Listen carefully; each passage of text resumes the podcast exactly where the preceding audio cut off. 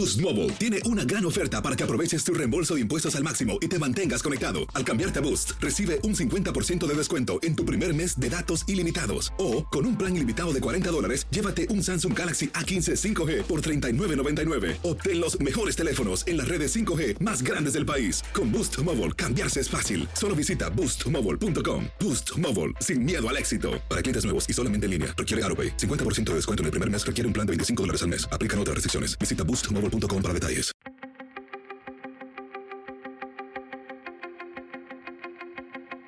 Temas importantes, historias poderosas, voces auténticas. Les habla Jorge Ramos y esto es Contrapoder. Bienvenidos al podcast. Lo que van a escuchar a continuación es una de esas conversaciones que casi nunca ocurren. Logramos juntar a la novelista latina más conocida de nuestros tiempos con el poeta hispano más influyente. Sandra Cisneros es la autora del clásico La Casa de Mango Street. Ya lo recordamos a Richard Blanco por ser el primer latino y el primer gay en declamar un poema en una toma de posesión presidencial. Ellos en muchos sentidos no representan porque representan las voces de millones de latinos. Y los encontramos a los dos en Miami, donde Sandra iba a recibir el premio Sanders de ficción. Así fue nuestra conversación. E, es un placer tenerlos aquí. Esto es un poema porque hay que concentrarlo todo. Pero, pero tener a uno de los poetas latinos más importantes de los Estados Unidos y a una de las escritoras latinas más influyentes es es una oportunidad única. Lo que no sabía es que eran amigos. Sí, ya llevamos como 30 años. Como 30 años y nos conocimos aquí mismo en Miami en la Feria del Libro. Sí, y él fue como embajador de los cubanos porque la verdad antes de conocerlo tenía miedo a hablar con los cubanos porque no les entendía papa. Hablaban tan rápido. Y, Ay, me falta mi español. Pero entonces tú me dijiste algo muy especial, que tenías miedo a hablar con los mexicanos. Sí, igual. Ahora la... porque por la falta del español. Cuando ustedes hablan, hablan en inglés. Pues sí, con palabritas en español, como se habla, como se hablamos. Y les agradezco que los dos quieran hablar en, español. vamos a hacerle el try. Me parece, me parece, hablemos en spanglish. Ustedes, yo creo que reflejan la, situación en la que se encuentran actualmente muchos escritores y poetas latinos. ¿Cómo está la literatura latina, cómo está la poesía latina en estos momentos?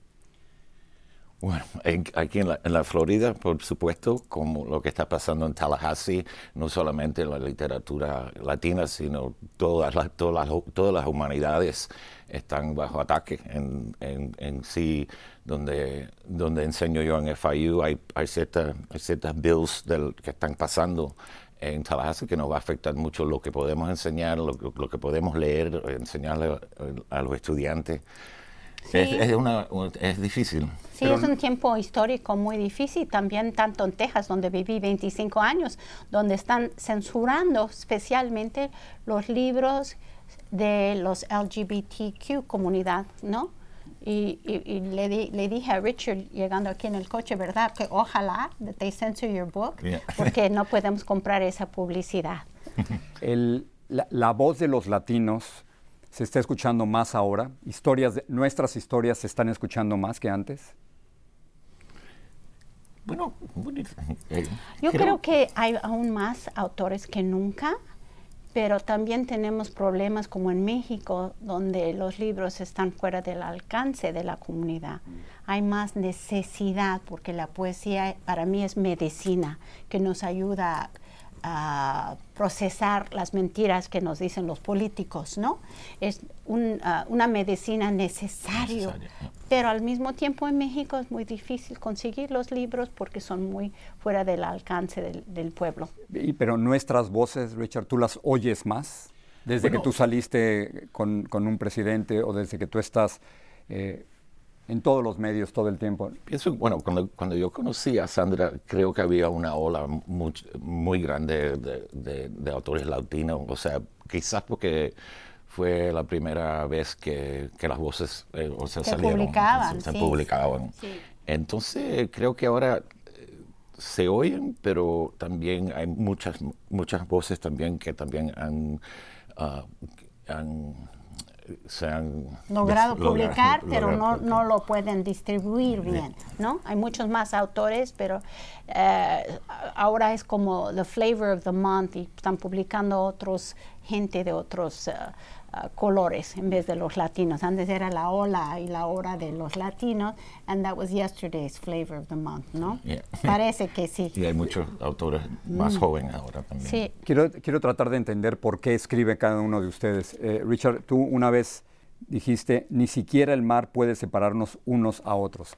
¿Este es el tema constante en, tu, en tus obras? No, sí, yo creo que la poesía siempre sirve para unirnos, eh, eh, sea entre familias, sea comunidad, sea una nación, ah, como, como dijo Sandra, para decir las verdades, ¿no? Um, y siempre, sí, siempre para conectarme también con yo mismo, a veces para entenderme yo mismo y, en ese sentido poder también yo entender a otras personas, a otras comunidades. Pero la idea de la separación de la isla está siempre presente en ti. Sí, bueno, metafóricamente sí, pues, porque siempre, eh, siempre tengo esa búsqueda de, de, dónde soy, ¿no? Ah, y, y, esa búsqueda, eh, he tenido varias, varios momentos que me siento que pertenezco a ciertas cosas, pero eh, esa pregunta es como preguntar qué es el amor, ¿va? Cambia y sigue cambiando mientras que uno se desarrolla uh, y mientras la obra se desarrolla. Pero en, este de quién soy, de, ser el primer latino, el primer hombre abiertamente gay en hablar en una eh, inauguración presidencial, ¿eso te definió? Bueno, en ese momento sí, eh, me sentí eh, en ese momento muy americano, ah, porque eh, en ese entonces tenía 44 años, ¿no? Y, todavía a los 44 años no, no, no, sabía bien si, vaya, lo difícil de escribir el poema era preguntarme, ¿de verdad amo este país? Y también este país me ama a mí. Y en sí ese, ese, el poema es una conversación en ese, en ese tema. Y pero entonces cuando, cuando em, abrió la embajada americana en La Habana, me empecé a sentir, oh, bueno, quizás me compro un, un, apartamentico en Cuba. sigue, sigue cambiando. Y creo que... Me acuerdo cuando nos conocimos, tú me dijiste, yo no me siento como political poet no me siento como una poeta político, ¿te, ¿te acuerdas? Sí, Y mira nomás dónde has llegado. como dicen. Like it or not, honey. ¿no? Yo, ahora quiero entenderte a ti, Sandra. Eh, tú has saltado fronteras todo el tiempo, ¿no? No únicamente de San Antonio a Chicago, luego a la mm. Ciudad de México, estás viviendo en San Miguel de Allende. ¿Esta idea de frontera te, ha marcado a ti toda tu vida y, y determina tu literatura? Eh, tengo mucha suerte de que me han traducido a más de 25 idiomas y eso ocurrió sin que yo, no, yo no hice nada para que logré a, ese éxito que tengo ahorita, pero siento que tengo una obligación a unir comunidades, aunque sea en México con la comunidad expat, con los mexicanos o los mexicanos con los latinos en los Estados Unidos. Esa es mi obligación porque me ha tocado buena suerte y no sé por qué. Me siento como elegida y tengo que cumplir. No, sé si siempre estás buscando tu casa, tu hogar, en, en todo, todo el tiempo? Mm, sigo buscando porque a veces no me siento cómoda en México tampoco. Le estuve diciendo a Richard, ando como shopping para un país. Ahora, ¿a dónde me voy? Porque como mujer no nos sentimos segura en ningún parte. ¿Dónde puedo ir donde no tengo miedo? Es el país que busco. ¿Y existe ese país sin miedo? Porque yo tengo miedo a todo, coches, ratas, los hombres, bueno. y en Estados Unidos tenías miedo de morirte y que te fueran a encontrar tus animalitos muerta. Yo tenía miedo de que me iban a encontrar un mes después y que mis mascotas me iban a comer.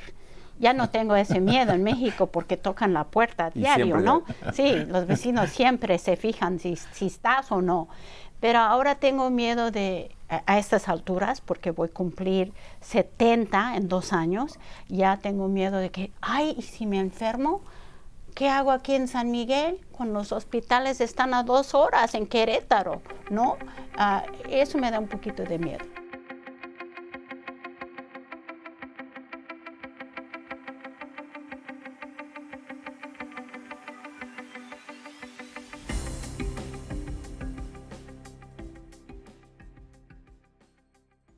Boost Mobile tiene una gran oferta para que aproveches tu reembolso de impuestos al máximo y te mantengas conectado. Al cambiarte a Boost, recibe un 50% de descuento en tu primer mes de datos ilimitados. O, con un plan ilimitado de 40 dólares, llévate un Samsung Galaxy A15 5G por $39.99. Obtén los mejores teléfonos en las redes 5G más grandes del país. Con Boost Mobile, cambiarse es fácil. Solo visita boostmobile.com. Boost Mobile, sin miedo al éxito. Para clientes nuevos y solamente en línea, requiere AroPay. 50% de descuento en el primer mes requiere un plan de 25 dólares al mes. Aplican otras restricciones. Visita boostmobile.com para detalles.